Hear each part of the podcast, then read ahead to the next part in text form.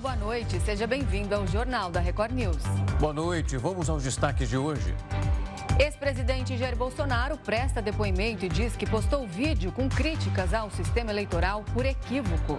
Prévia da inflação brasileira perde ritmo e sobe 0,57% em abril, puxada pelo setor de transportes. Telegram é suspenso pela justiça e deve pagar multa de um milhão de reais por dia. Presidente da Colômbia, Gustavo Petro, pede a renúncia de todos os ministros de Estado, se ao menos completar um ano de governo. Presidentes da China e da Ucrânia conversam pela primeira vez desde o início da guerra no leste europeu e mundo aguarda um possível acordo de paz. E ainda, falha geológica pode causar o maior terremoto na história dos Estados Unidos.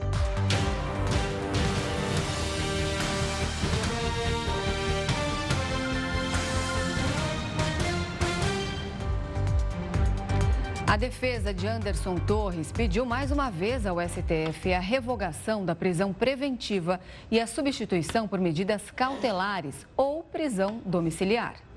Os advogados do ex-ministro da Justiça alegaram que os efeitos da prisão podem levar Torres a tirar a própria vida, uma vez que ele apresenta um estado mental que expira cuidados, segundo a defesa. Nesta última segunda-feira, a Polícia Federal cancelou o depoimento do ex-ministro, que estava marcado para aquele dia, após os advogados alertarem uma drástica piora do estado de saúde de Anderson Torres. Segundo os defensores, ele teve um agravamento do quadro de saúde psíquico depois do ministro Alexandre de Moraes negar um pedido de soltura para ele. Torres está preso desde janeiro. Na decisão que manteve a prisão do ex-ministro, Moraes disse que o quadro probatório contra Torres não se alterou e não havia razões jurídicas para revogação ou substituição por medidas cautelares. O ministro do STF também apontou uma suposta conduta omissiva de Torres na permanência do acampamento dos manifestantes em Brasília e no risco gerado por ele nos atos extremistas do dia 8 de janeiro. Torres era secretário de Segurança do Distrito Federal na ocasião. Na tarde de hoje, o ministro interino do Gabinete de Segurança Institucional, Ricardo Capelli, exonerou 29 servidores. Entre os funcionários dispensados estão três dos quatro secretários nacionais e outros 26 servidores que ocupavam postos de direção. Essa medida ocorre após a determinação do presidente Luiz Inácio Lula da Silva de renovar o quadro de servidores do órgão. Capelli assumiu o GSI no último dia 19, depois da saída de Gonçalves Dias. O Superior Tribunal de Justiça decidiu continuar o julgamento sobre benefícios tributários, mesmo após o ministro André Mendonça, do Supremo Tribunal Federal, determinar a suspensão da análise. A audiência tratava de uma regra do ICMS que pode garantir 90 bilhões de reais aos cofres públicos. O repórter Matheus Escavazini acompanhou o caso e traz as informações ao vivo de Brasília. Boa noite, Matheus. Qual foi o resultado da sessão no STJ?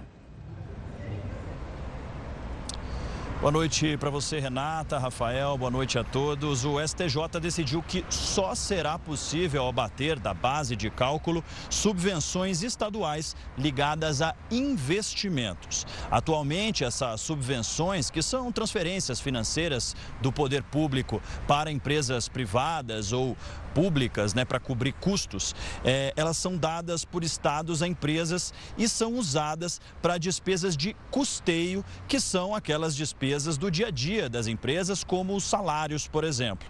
E essas subvenções são abatidas na base de cálculo de impostos federais devidos às empresas. Com isso, a União acaba, o governo federal, acaba arrecadando menos. A decisão representa uma vitória do governo federal, já que o ministro da Fazenda, Fernando Haddad, afirma que isso representa cerca de 90 bilhões de reais de volta aos cofres públicos. O ministro do Supremo, André Mendonça, até argumentou, como você vinha dizendo, que o STF vai julgar um processo relacionado ao tema e que se o STJ julgasse, o assunto poderia ser encerrado na justiça antes mesmo do Supremo julgar o caso. Mas o STJ ainda assim decidiu por julgar o caso e essa foi a decisão então já que o governo já defendia de que era ilegal o uso de, desses repasses então para cobrir despesas de custeio. Então essas despesas só poderão cobrir despesas relacionadas a investimento dessas empresas. Renata, Rafael. Tá certo, Matheus Escavazini trazendo para a gente as informações ao vivo, direto de Brasília. Uma boa noite, Matheus. A prévia da inflação de abril subiu com o impacto do preço na gasolina, mas o avanço foi menor do que no mês anterior. De acordo com dados divulgados pelo IBGE nesta quarta-feira, o IPCA 15, conhecido como prévia da inflação, subiu 0,57% em abril. O índice ficou abaixo do 0,69% registrado em março deste ano. Além disso, houve uma queda de mais de um ponto percentual em comparação a abril de 2022. Com isso, o IPCA 15 acumula alta de mais de 4% nos últimos 12 meses. Apesar de ser a menor inflação acumulada em dois anos, ela continua acima da meta de 3,25% estabelecida pelo Conselho Monetário Nacional. Em abril, todos os grupos de produtos e serviços pesquisados tiveram alta. A maior variação ficou com o setor de transporte que aumentou 1,44%. O grupo foi impactado pelo preço da gasolina, que subiu quase 13,5% no mês. Já o etanol valorizou mais de 1%. O óleo diesel e o gás veicular recuaram mais de 2% no mês. Ainda dentro do setor, o preço das passagens aéreas aumentou quase 12% depois de uma queda de 5,32% em março. Já o grupo que menos subiu foi o de alimentação e bebida, com variação de 0,04% no mês. A desaceleração da alta foi favorecida pela queda nos preços de alimentos no domicílio. O destaque ficou com um recuo de mais de 7% no preço da batata inglesa. Na sequência, aparecem a cebola, óleo de soja e carnes. Por outro lado, o ovo de galinha foi o alimento que se destacou pela alta. O preço subiu mais de 4% em abril. O governo federal e o Banco Central estão vivendo um embate por causa da taxa básica de juros. O Planalto critica o patamar elevado da Selic, que é mantida em 13,75%, enquanto o BC justifica esse valor alto para, de alguma forma, conseguir frear a inflação. Hora de conversar então com o Heródoto Barbeiro. Heródoto, uma ótima noite. A gente já falou da Selic aqui várias vezes, só que quando a gente olha para o cartão de crédito rotativo e o cheque especial, pelo menos quem precisa utilizar ele sabe que os juros ali também, ó, lá no teto. Exatamente. Agora, Rafa, tem um negócio interessante na reportagem que a gente acabou de mostrar. A gente viu aí o carrinho do supermercado. Né? Sim. E alguns produtos caíram de preço. Carne, cebola, etc., que vocês acabaram de mostrar. Essa, esse IPCA 15, é, como vocês acabaram de mostrar, é o índice de inflação. Ele ficou em 4,6%. Bom, quanto é que é a meta? 3,5%. Mas vai 1,5% para cima, 1,5% para baixo. Então, 1,5% para cima, vai até 5%. Então, ele ficou abaixo da meta estabelecida pelo Banco Central. Então, para o pessoal que está brigando aí, dizendo se a taxa de juros está ou não ajudando a derrubar a inflação, tem números para poder fazer essa avaliação, cada um fazer de acordo aí com a sua interpretação. Agora, o detalhe interessante é o seguinte: o detalhe é que o Banco Central continua com a taxa elevada. O Banco Central continua com aquela taxa de 13,75% ao ano. Guarda a taxa, 13,75%, muito bem. Vamos supor o seguinte: vamos supor que eh, numa emergência qualquer, não sei o que aconteceu, né? Eu perdi as minhas contas aqui em casa e fui obrigado a entrar no cheque especial. Quanto é que eu vou pagar de juro por ano no cheque especial? Bom, se a Selic está 13,75 é alta, eu acho que o cheque especial tinha que ser mais barato. O cheque especial custa 129% ao ano. Vou repetir. Se você entrar no cheque especial, o juro é de 129% ao ano. Compara com a, com a Selic. Só para você ter uma ideia de tamanho, aonde vai o tal do Banco Central. Então, mas é o seguinte, não foi no Banco Central. Eu andei, peguei meu cartão de crédito e saí para ir para o meu cartão, é, gastando, gastando, gastando. Aí na hora que chegou o cartão aqui em casa, eu não consegui pagar. Caí no chamado crédito rotativo. Muito bem, anota o número. Se eu cair no crédito rotativo por ano, o juro anual é de 430% ao ano. Quanto é que é a taxa Selic? ela é de 13,75.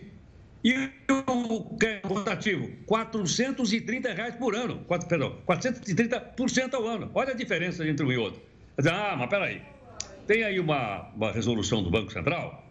Toda vez que eu cair no, no cheque especial, eu posso ir lá no banco e negociar para o chamado pagamento parcelado, porque é muito caro, 430, tudo bem. Aí eu chego lá e falo, seu gerente, eu queria fazer o pagamento parcelado aí do meu crédito rotativo que eu não consigo pagar. Quanto é por ano?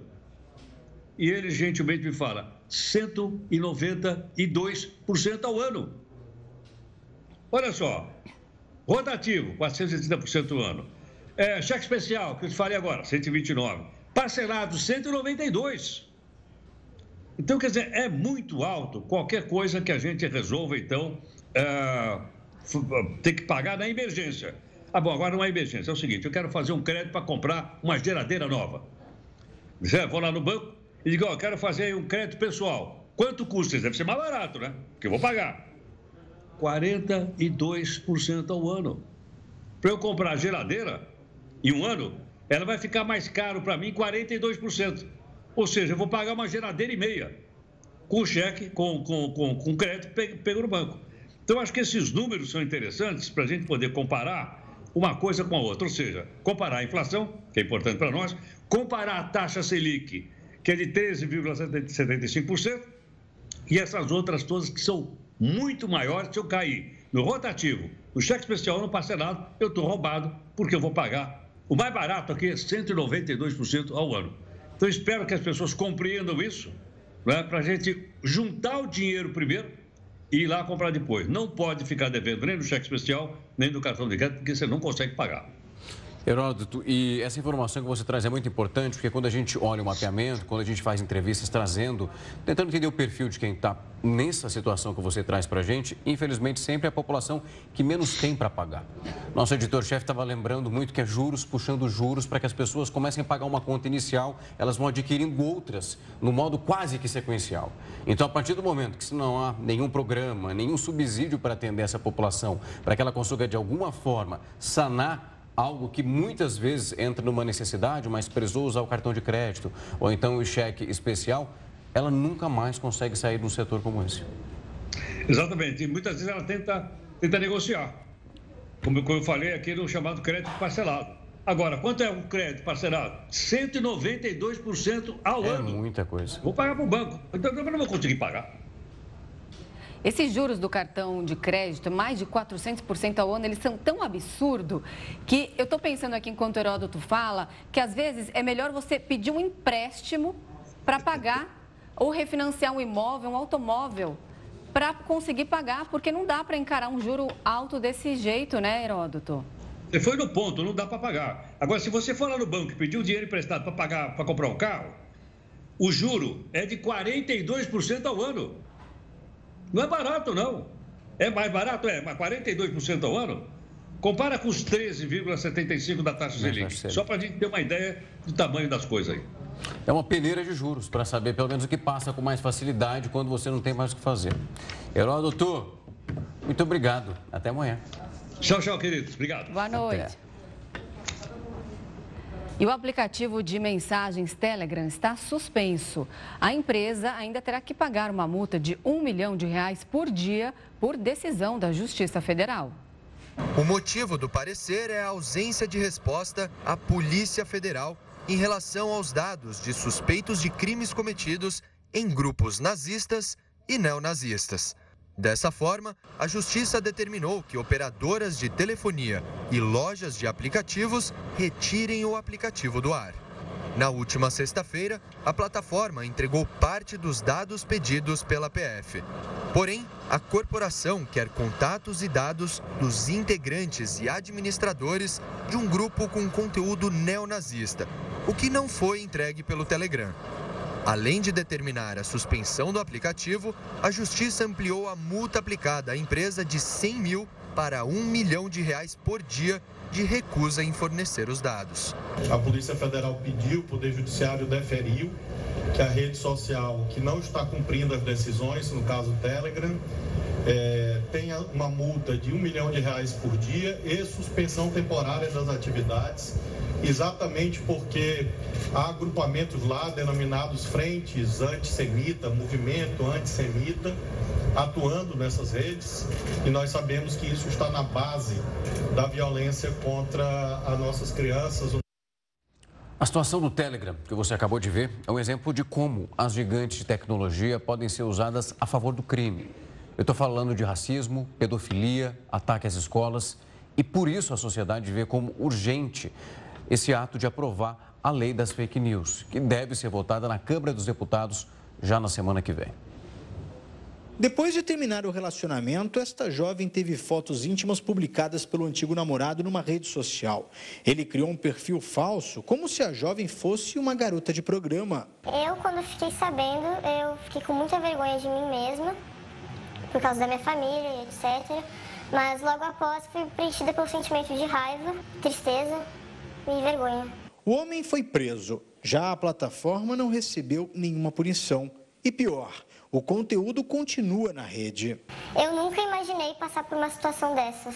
A falta de controle das plataformas digitais reforça a impressão de que a internet é uma terra sem lei e, com isso, solo fértil para atos criminosos. Sem a regulação do conteúdo, usuários de redes sociais se sentem livres para publicar notícias falsas, discursos de ódio e conteúdos ilegais. Crimes como pedofilia e pornografia infantil terrorismo, racismo, incentivo à violência, bullying, ataques a escolas e atos nazistas. Protegidos muitas vezes pelo anonimato de perfis falsos, esses criminosos disfarçados trazem para o ambiente virtual a sensação de impunidade, já que em poucos minutos atingem milhões de pessoas. As redes sociais ganham muito dinheiro com o conteúdo que os usuários produzem. E quando este conteúdo é questionado por conter informação falsa ou muitas vezes criminosa, as plataformas alegam que são apenas empresas de tecnologia. A postura é contraditória, já que a principal fonte de renda dessas plataformas é a publicidade. A mesma publicidade que é veiculada em emissoras de rádio e televisão, por exemplo. No entanto, na mídia tradicional, se uma informação incorreta é divulgada, as empresas são responsabilizadas e respondem sob o rigor da lei. Isso é uma das injustiças que o projeto de lei pretende corrigir. Se aprovado, o projeto de lei das fake news prevê regras para regulamentar a atividade das plataformas digitais. Hoje são as próprias empresas que decidem qual conteúdo retirar do ar, sem nenhum controle externo. O objetivo da lei é criar mecanismos de fiscalização e punição. Cada rede social tem as suas próprias regras, que são os termos de uso. O nosso regime jurídico, até hoje, 2023, é o de que você só é obrigado a remover um conteúdo de terceiro a partir de uma decisão judicial. E justamente o que se tem discutido no famoso PL das fake news, 2630, é uma releitura desse regime jurídico para ver se as se as plataformas terão mais responsabilidade, precisarão atuar mais ativamente para remover esse conteúdo ilícito, já que eles não estão dando conta de, por si só, tirar conteúdo de terrorismo, de golpismo, de massacres, entre outras questões. No Brasil, todos os estados têm delegacias especializadas em crimes cibernéticos, mas a falta de legislação específica dificulta a investigação. Na verdade, o que se quer é que você tenha mais transparência com o uso das plataformas no Brasil, né? Os usuários hoje, eles não conseguem saber como é que um conteúdo é impulsionado, é, se algum perfil anônimo, por exemplo, te causa algum dano, algum transtorno, a gente dificilmente consegue entender quem é o dono desse perfil, de quem é a titularidade desse perfil, a não ser que você entre com um processo judicial. A ideia com esse projeto de lei é que as pessoas agora tenham essa transparência das plataformas sem a necessidade de recorrer ao judiciário. O projeto de lei das fake news ainda prevê que as plataformas paguem pela exibição de conteúdo jornalístico produzido pelas empresas de comunicação que investem pesado para manter jornalistas profissionais.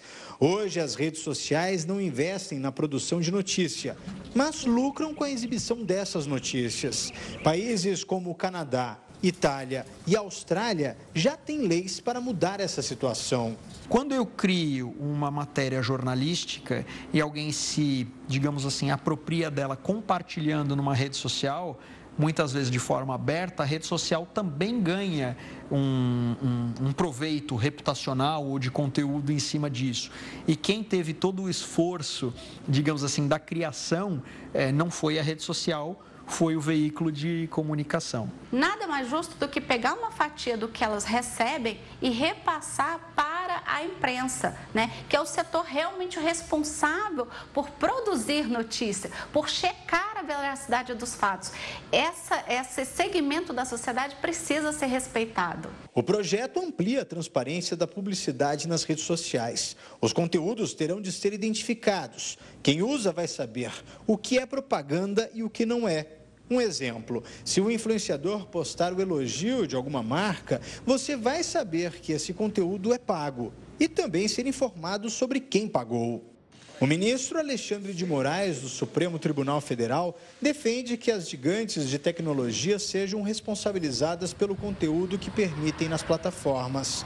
A medida também tem um apoio das associações representantes dos setores de jornalismo e publicidade. Quem pensa que liberdade de expressão é dizer o que quer, a hora que quer, como quiser, está equivocado, porque inclusive há limites constitucionais para isso. Eu não posso disseminar discurso de ódio, eu não posso ser homofóbico, eu não posso ser gordofóbico, eu não posso divulgar e estimular a prática de crimes, como várias outras situações. Eu não posso ofender a honra das pessoas. Existem limites legais. A votação do projeto das fake news deve acontecer no plenário da Câmara na próxima terça-feira. O texto é debatido no Congresso Nacional há três anos. O regime de urgência estabelece o projeto como prioritário. Ele foi aprovado por 238 votos a favor e 192 contrários. 83 parlamentares ainda não se posicionaram nem contra nem a favor da proposta, que é considerada de extrema importância.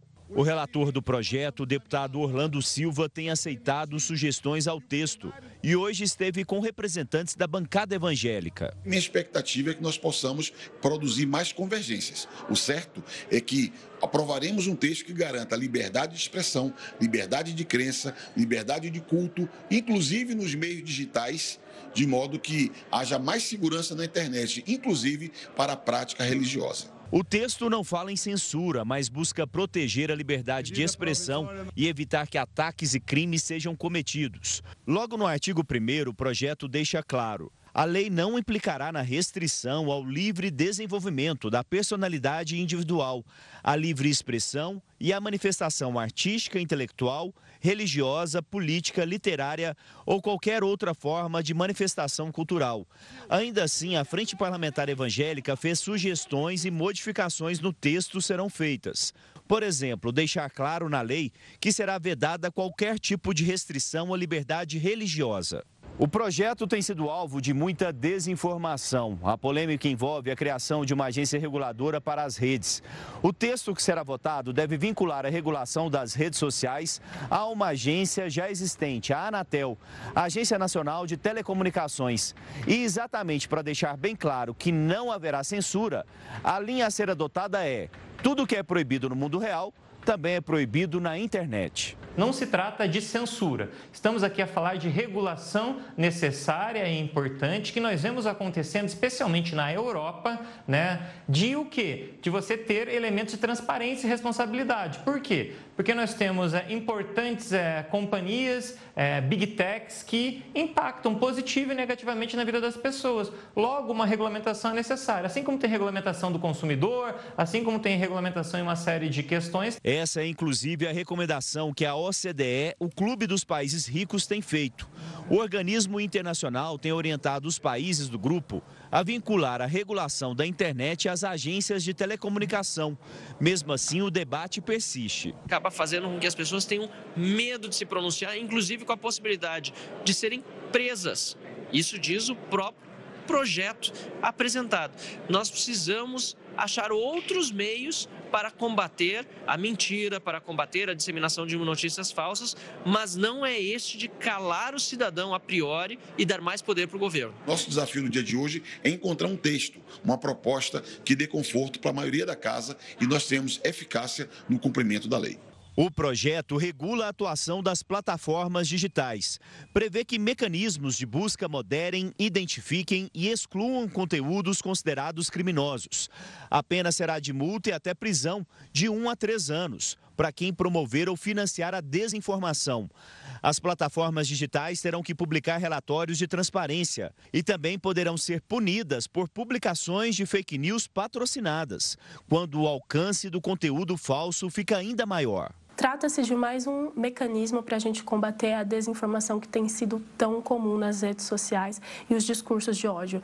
Né? Hoje a gente fala que a gente está na sociedade da informação, quando na verdade o que mais a gente tem é desinformação. Nenhum direito é ilimitado. Não é porque existe esse direito que eu posso ir nas redes sociais disseminar fake news ou mensagens de ódio. Então, na verdade, o que esse projeto de lei vem fazer é instituir mais um mecanismo de transparência transparência, de forma que a gente possa combater com efetividade as notícias falsas. Nós continuamos a falar sobre o projeto de lei das fake news e para entender melhor o impacto dessa proposta, nós vamos conversar com Antônio Carlos Freitas Júnior, advogado especialista em direito constitucional. Doutor, uma ótima noite, é um prazer recebê-lo aqui.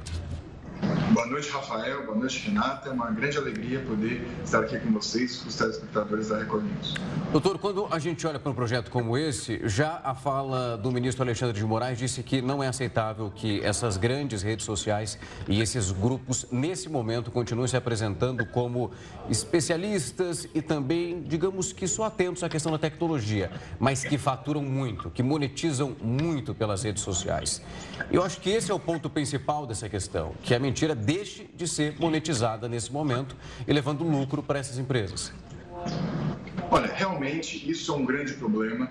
É, é estudos recentes dizem que é, as, as, notícias mentirosas, notícias mais escabrosas, inclusive geram mais cliques e consigam até monetizar. Então você tem um mercado aí que se é, é locupleta, que tem lucro com base na desinformação com base em produzir a erosão do Estado democrático, democrático de direito e prejudicar a boa informação e ajudar a violação de outros direitos constitucionais, como a vida, como a dignidade. Então, é algo ruim, tanto a possibilidade disso acontecer, como, como você bem observou, essa monetização, ganhar dinheiro com a desinformação, ganhar dinheiro com o prejuízo à democracia.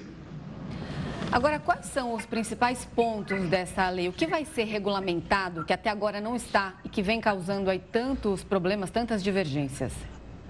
É importante esclarecer para o telespectador, para a telespectadora, esse projeto de lei ainda não é a panaceia, não é o grande remédio, mas é um grande avanço, um início de freio a um território um pouco livre, a um ambiente em pouca regulação. Mas qual é o grande problema?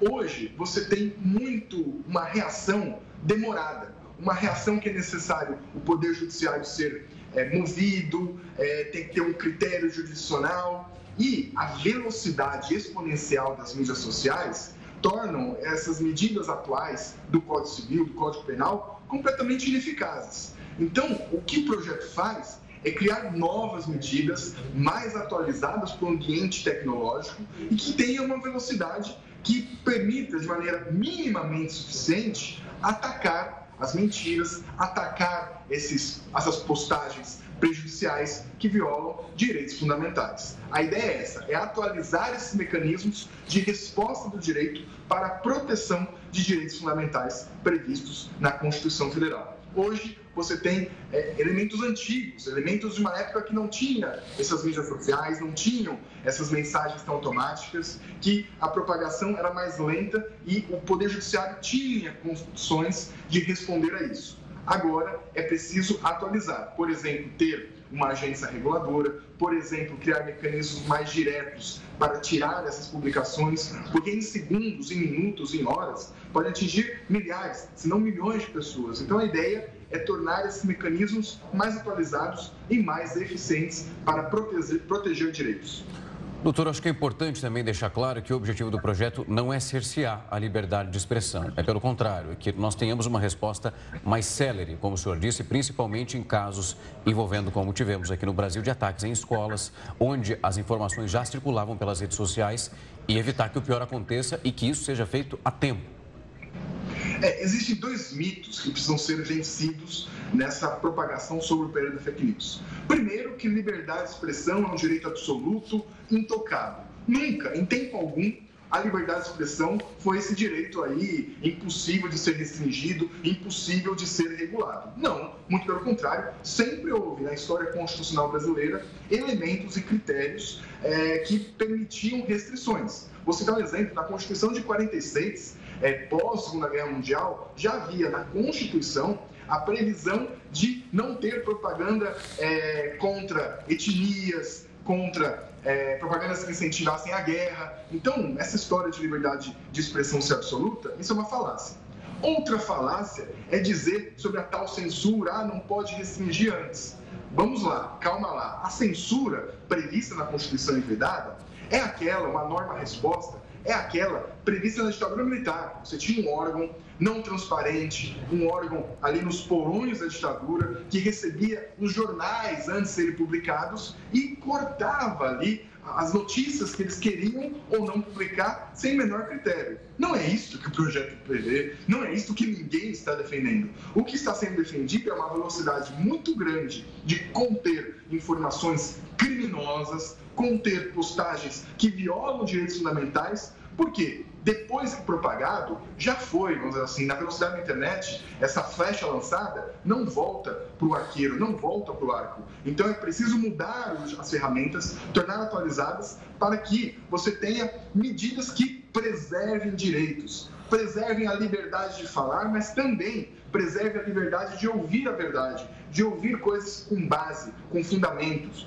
com é, vedação anonimato, com vedação de que isso incentive de maneira consciente ou inconsciente a propagação de crimes, a propagação de violações aos direitos das dignidades da pessoa humana. Tá certo, nós conversamos com Antônio Carlos Freitas Júnior, advogado e especialista em direito constitucional. Muito obrigada pela participação aqui no Jornal da Record News. Uma boa noite, até uma próxima. Boa noite, Renata. Boa noite, Rafael. Muito obrigado pela oportunidade. Contem sempre conosco. Um abraço, noite, doutor. E os agentes das Forças de Segurança do Rio de Janeiro deflagraram a operação que mira na extração ilegal de areia. Essa matéria-prima é utilizada para abastecer construções irregulares das milícias atuantes no estado. E quem traz para a gente mais informações sobre esse caso é o repórter Marcos Marinho. Boa noite, Marcos. Oi, Renata. Oi, Rafael. Boa noite para vocês e para todos que nos acompanham aqui no Jornal da Record News. A Polícia Federal e o Instituto Estadual do Ambiente fizeram uma operação em 10 pontos nos municípios de Itaguaí e Seropédica, na Baixada Fluminense, para combater a extração ilegal de areia. De acordo com os investigadores, a areia extraída ilegalmente nessas regiões é utilizada nas construções irregulares controladas por milicianos. Entre essas construções está o edifício que desabou em 2019 na região da Muzema, na zona oeste do Rio de Janeiro, que terminou com 24 mortos. De acordo com os agentes, os milicianos conhecidos como Tandera e Tubarão, Tubarão inclusive é um ex-policial militar, ambos estão foragidos, eles são os responsáveis por controlar as quadrilhas que exploram essa atividade ilegal. Ninguém foi preso, mas no decorrer dessa operação, uma grande quantidade de maquinário foi incendiada, foi destruída pelos próprios agentes que participaram dessa operação. Eu volto com vocês aí no estúdio. O ex-presidente Jair Bolsonaro esteve hoje na sede da Polícia Federal em Brasília. Ele prestou depoimento sobre um vídeo que questionava o sistema eleitoral brasileiro. Bolsonaro chegou à Polícia Federal pouco antes das 9 horas da manhã acompanhado de Fábio Van Harten, ex-chefe da Secretaria de Comunicação Social da Presidência, e dos advogados Paulo Cunha Bueno e Daniel Tesser. No depoimento, que teve duração de três horas, todas as perguntas feitas pelos investigadores foram respondidas. O ex-presidente foi incluído no inquérito que tramita no Supremo Tribunal Federal sobre os atos de vandalismo contra as sedes dos três poderes no dia 8 de janeiro. A Procuradoria-Geral da República viu indícios de incitação à prática de crime por parte de Bolsonaro quando ele publicou um vídeo nas redes sociais dois dias após os ataques. Na publicação, ele questionava o resultado das eleições presidenciais de 2022. A defesa do ex-presidente alega inocência. Este vídeo, ele foi postado na página do presidente no Facebook, quando ele tentava transmiti-lo para o seu arquivo de WhatsApp para assistir posteriormente. Por acaso, justamente neste período, o presidente estava internado num hospital em Orlando. Justamente no período entre o dia 8 e o dia 10, ele teve uma crise de obstrução intestinal. Isso está documentado. Foi submetido a tratamento com morfina, ficou hospitalizado e só foi, só recebeu alta na tarde do dia 10. Essa postagem foi feita de forma equivocada, tanto que é, pouco tempo depois, duas ou três horas depois, ele foi advertido e imediatamente retirou essa postagem. Ainda segundo a defesa de Bolsonaro, foi a equipe do ex-presidente que percebeu o equívoco e avisou Bolsonaro, que apagou a postagem logo em seguida. Fábio Van Harten destacou que durante o depoimento, Bolsonaro se disse contra os ataques em Brasília.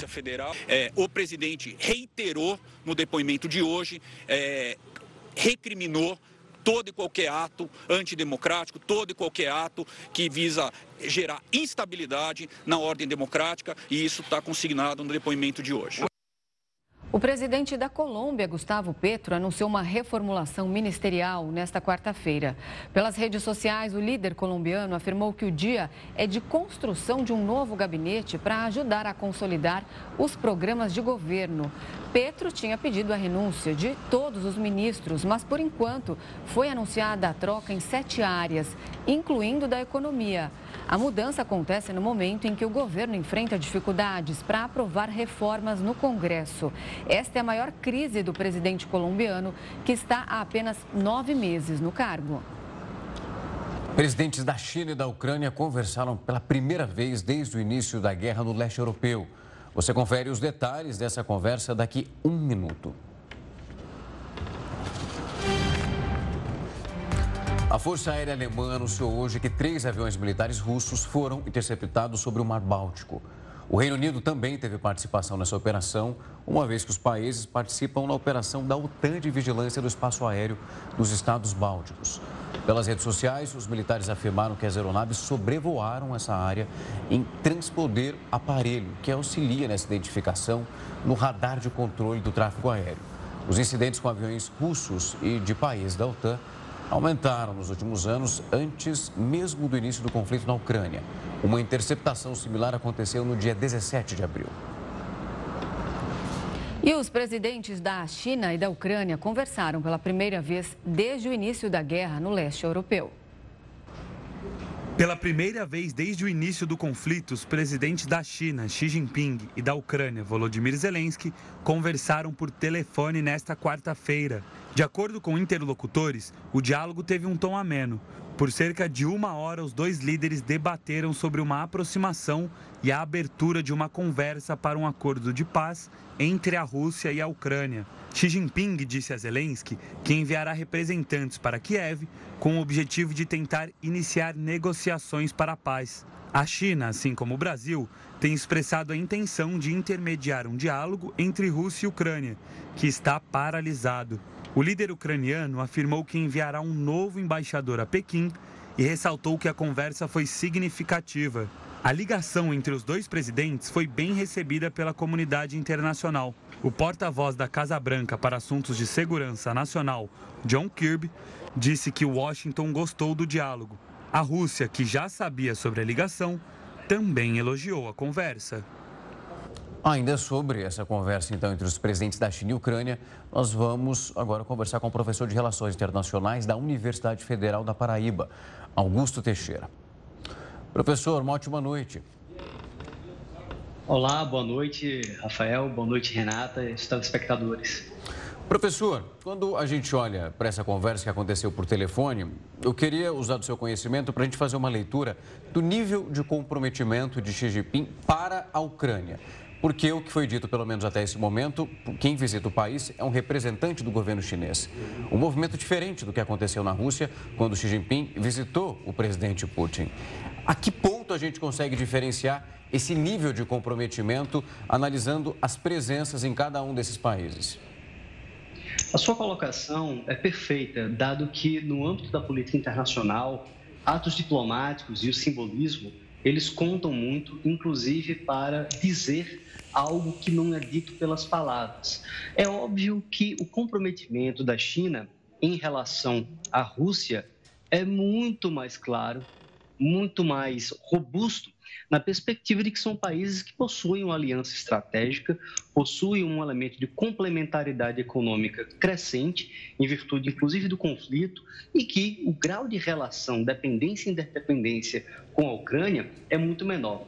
Entretanto, nos últimos anos, especialmente com o governo Xi Jinping, a China se reposiciona no cenário internacional e tem feito coisas que talvez nunca na sua história realizou, como por exemplo a China foi um broker, um ator fundamental no acordo entre Arábia Saudita e Irã, uma perspectiva de reaproximação, algo como a China busca fazer em relação ao conflito Ucrânia versus Rússia, na perspectiva de que busca manter canais diplomáticos abertos, manter a possibilidade de interlocução e a tentativa de mostrar o Pequim como uma oportunidade, inclusive sendo um dos poucos países a apresentar um acordo de paz inicial para negociação.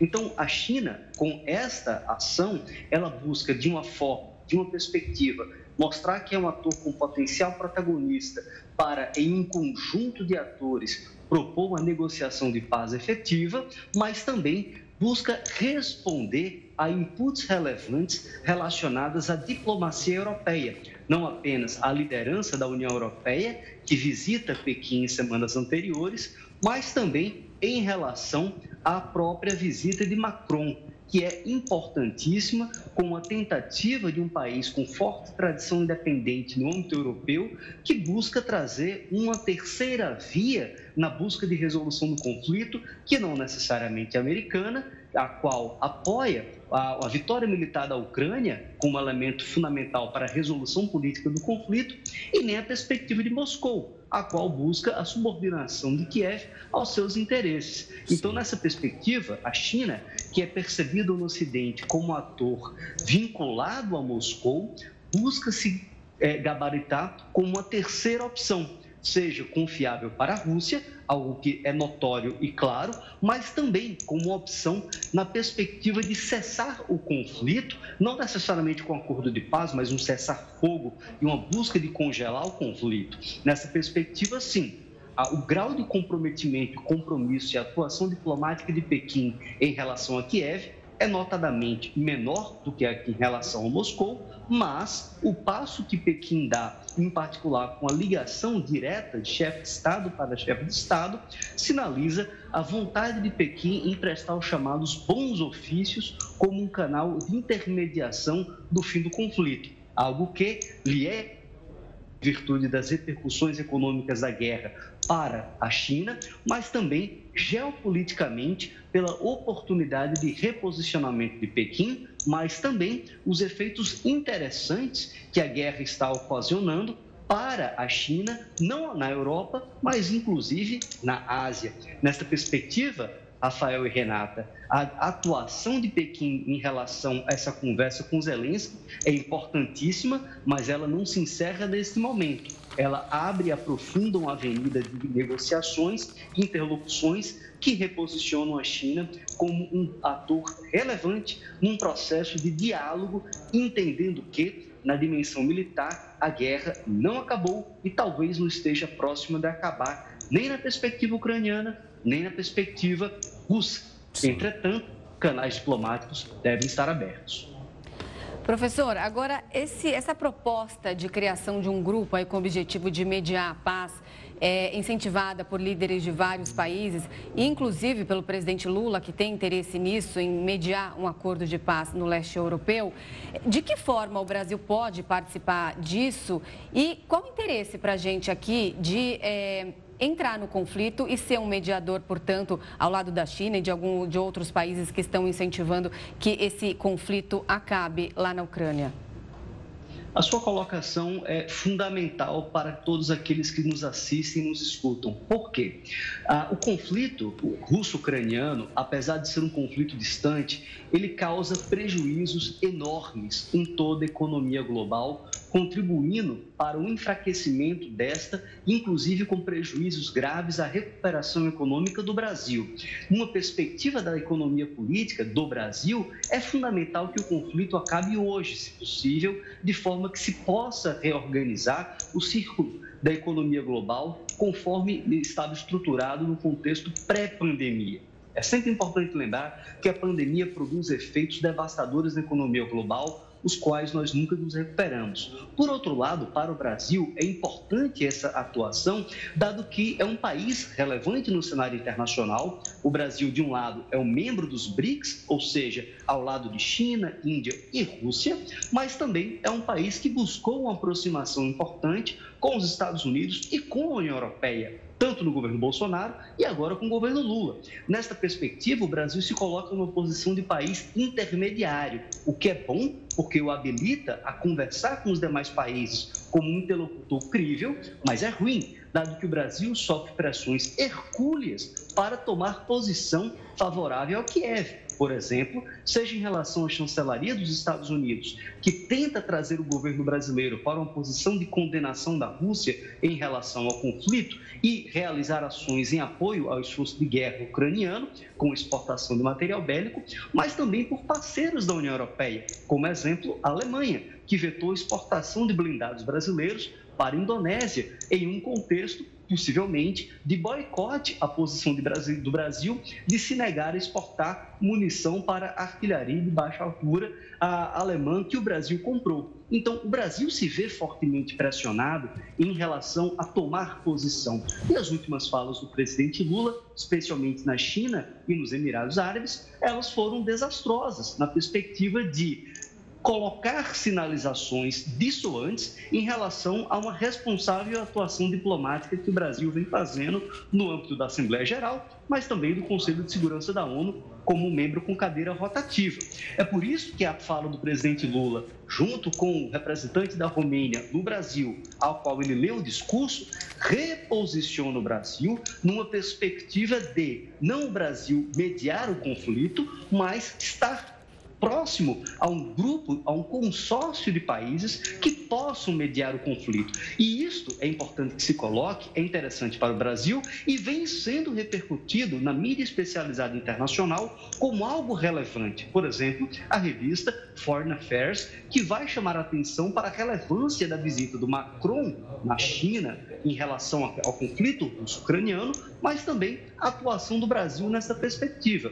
É importante que se coloque que a questão da paz e a tentativa de resolução de um conflito que pode escalar para um grau muito indesejável em virtude de ter uma potência nuclearmente armada que já ameaçou o potencial emprego é algo de preocupação global. Agora, é um teste de fogo não apenas para a chancelaria brasileira, mas para a capacidade de reinserção do Brasil em temas muito sensíveis da política internacional, como um conflito em um cenário de severa polarização entre Rússia e China e, por outro lado, Estados Unidos e países ah, europeus, que em grande parte colocam o Brasil em uma posição sensível na qual a neutralidade tem custos cada vez maiores.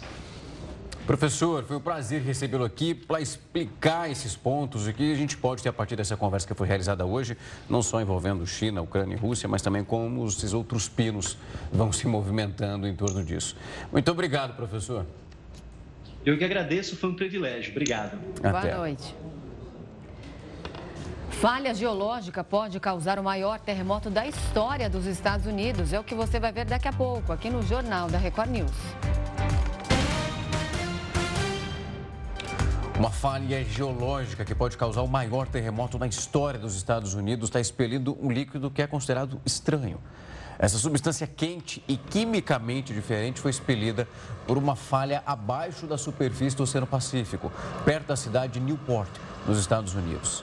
Há anos, essa região ameaça desencadear um terremoto de magnitude 9, o que tornaria esse evento mais devastador da história do país.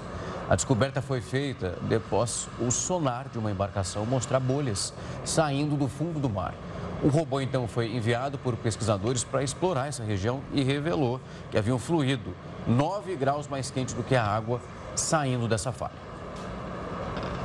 E a gente está conectado agora com o Marcelo Pérez Rocha, ele é professor do Observatório Sismológico da Universidade de Brasília, para analisar então o que se sabe sobre esse líquido e também os riscos da falha desencadear um terremoto.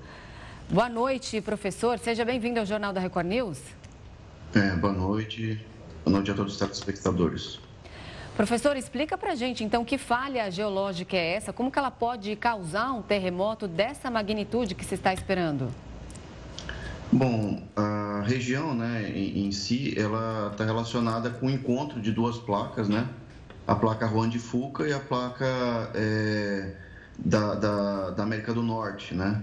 Então, essa falha, né, que a gente está chamando de falha, falha de cascade, na verdade é esse encontro das placas que está um pouco ao norte da famosa falha de San Andrés, né? Que causou o grande terremoto na região de São Francisco. O, o que, se, o que chama atenção é, a ocorrência dessa, desse fluido né, na, no, no assoalho oceânico, um fluido que tem uma composição anômala, uma temperatura anômala, né? e as causas desse fluido é o que chamam a atenção, porque a ocorrência desse fluido, segundo o trabalho que foi publicado, sugere que ah, existe uma sobrepressão, como é normal nessas regiões de encontro de placas, né? mas principalmente a saída desse fluido, é, ela muda a condição né, do equilíbrio entre rocha e o fluido e a água, né, porque existe água contida dentro da, da rocha.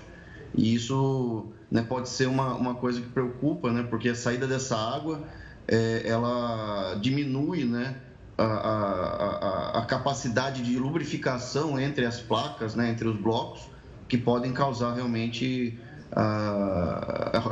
uma condição de ruptura para a ocorrência de um terremoto. Professor, quando a partir do momento que isso é detectado, é verificado, o que, que pode ser realizado para que um terremoto nessa magnitude, pelo menos o que foi ventilado, para que ele não aconteça? Olha, é impossível. A gente não tem condições de não, não, não fazer o terremoto ocorrer. Né? O que podem ser feitos são medidas relacionadas à, à proteção da população. Né? De qualquer maneira, é, essa é uma situação que é, é, preocupante do ponto de, de, de, vista científico por conta da, do contexto, né? Mas dizer que esse, efetivamente o terremoto vai acontecer ali ainda é muito precoce, né? Então isso chama atenção pelas condições, mas é impossível dizer se esse terremoto vai acontecer é, no próximo ano, no próximo mês, no próximo século, né? De qualquer maneira, é uma região sísmica né, importante e que, dentro da probabilidade de ocorrência de terremotos, é, já existe uma chance, uma probabilidade de ocorrência. Tá certo. Marcelo Pérez Rocha, ele é professor do Observatório Sismológico da Universidade de Brasília. Agradeço demais seus esclarecimentos. Uma ótima noite. Ok, boa noite. Eu agradeço a oportunidade. Boa noite, professor. O Jornal da Record News volta já. O Brasil queimou mais de 21% do seu território em quase quatro décadas. Um estudo do MAP Biomas mostrou que mais de 185 milhões de hectares foram consumidos pelo fogo entre 1985 e 2022. Essa extensão representa a soma da área da Colômbia e do Chile. A cada ano são queimados cerca de 16 milhões de hectares, ou 1,9% do Brasil. Esses dados foram obtidos a partir de imagens de satélite. O MAP Biomas não contabiliza o número de focos de calor, mas sim a extensão consumida pelas chamas. O cálculo de média anual considera várias áreas que queimaram no mesmo lugar durante o período. De acordo com o levantamento, a área afetada pelo fogo varia entre os seis biomas brasileiros. No quadro geral, Pantanal e Cerrado são os mais afetados. Mas quando o índice leva em conta o total de área queimada, Amazônia e Cerrado lideram na extensão de hectares queimados. Além disso, 85% da área de florestas queimadas está na Amazônia. E a maior parte das queimadas aconteceu entre agosto e outubro do ano passado. Neste período, a floresta registrou altas taxas de foco e teve as piores queimadas de agosto nos últimos 12 anos, além do pior setembro dos últimos 24 anos. No estudo do MAP Biomas, os meses entre julho e outubro concentraram 79% da área queimada no Brasil desde 1985, com setembro correspondendo a 34% do fogo. O Jornal da Record News fica por aqui. Obrigada pela companhia. Uma ótima noite para você. Logo na sequência vem News das 10 com a Nivien Reis. Até.